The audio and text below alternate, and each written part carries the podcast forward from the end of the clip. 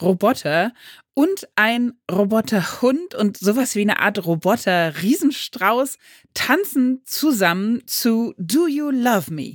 Das ist ein irrwitzig witziges und faszinierendes Video, was auch gleichzeitig zeigt, zu was Roboter inzwischen alles in der Lage sind. Schaut das einfach mal nach, sucht das mal auf der Videoplattform eures Vertrauens Roboter und Do You Love Me Dance.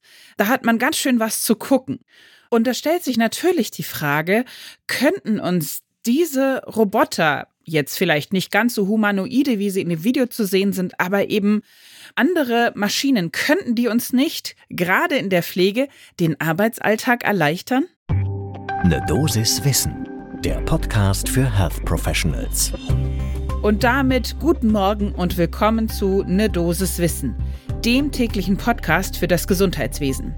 Mein Name ist Laura Weisenburger. Ich bin Ärztin und Redakteurin bei der Apothekenumschau und bin durchaus Fan dieser Roboter-Videos. Aber wenn ich die gerade nicht schaue, dann darf ich euch hier immer werktags ab sechs in der Früh zusammen mit meinem Kollegen Dennis Ballwieser die Themen präsentieren, die euch wirklich interessieren. Ein Podcast von gesundheithören.de und Apothekenumschau Pro. Und heute haben wir uns also genauer mal angeschaut, was können Roboter heutzutage schon und wäre es möglich, sie in der Pflege einzusetzen? Denn schaut man sich da mal die Zahlen genauer an, dann könnten 2030, also in nur sieben Jahren, schon rund 600 Millionen Menschen in Deutschland pflegebedürftig sein. Demgegenüber steht dann allerdings ein Engpass bei den freien Pflegestellen. Das werden dann 180.000 sein.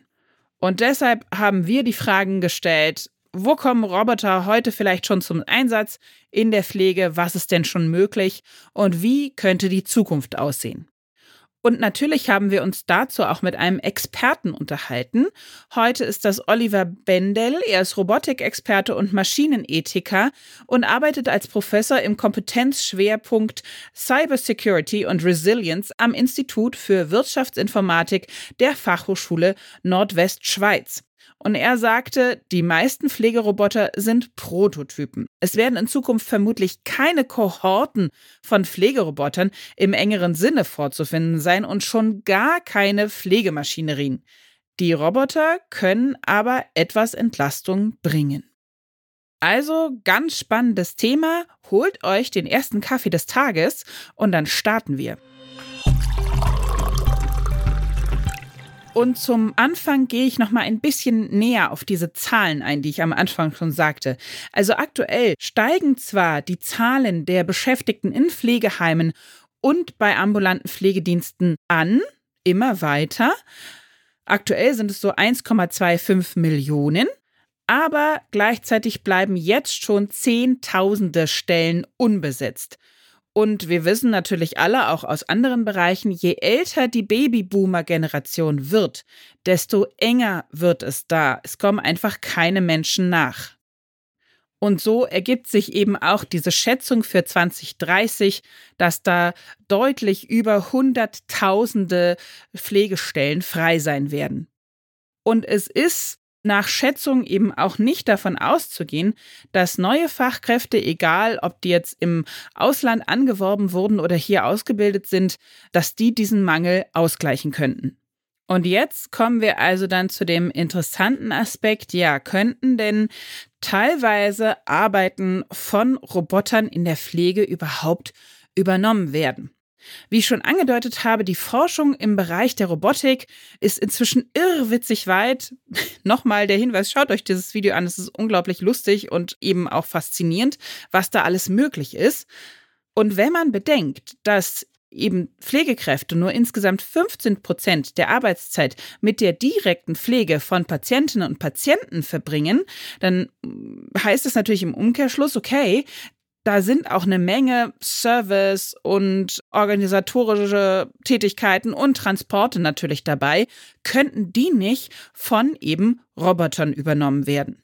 Und es gibt da eben auch in der Pflege schon ein paar Ansätze, wie das umgesetzt werden könnte. Es gibt tatsächlich auch empathische Robotersysteme, Robotiksysteme.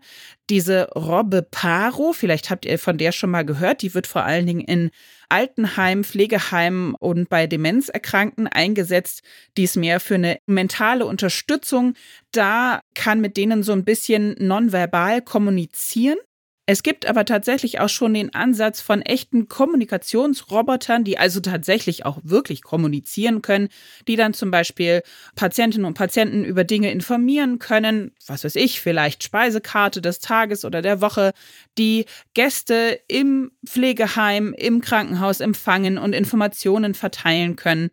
Und natürlich gibt es auch schon Ansätze für bewegliche Assistenzroboter, die dann eben einfach Arbeitsmaterialien transportieren können, Verbandsmaterial, schwerere Dinge wie auch Getränke, Flaschen, dass die da auf dem Roboter geladen werden und der die dann quasi immer auf die Tische verteilt, dass die eventuell Fieber messen können, Türklinken desinfizieren, all solche Dinge.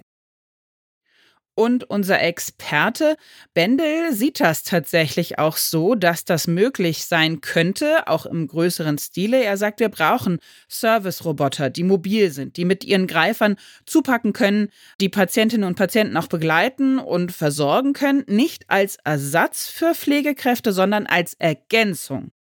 Aber er meinte eben auch, die meisten Pflegeroboter sind eben doch noch Prototypen.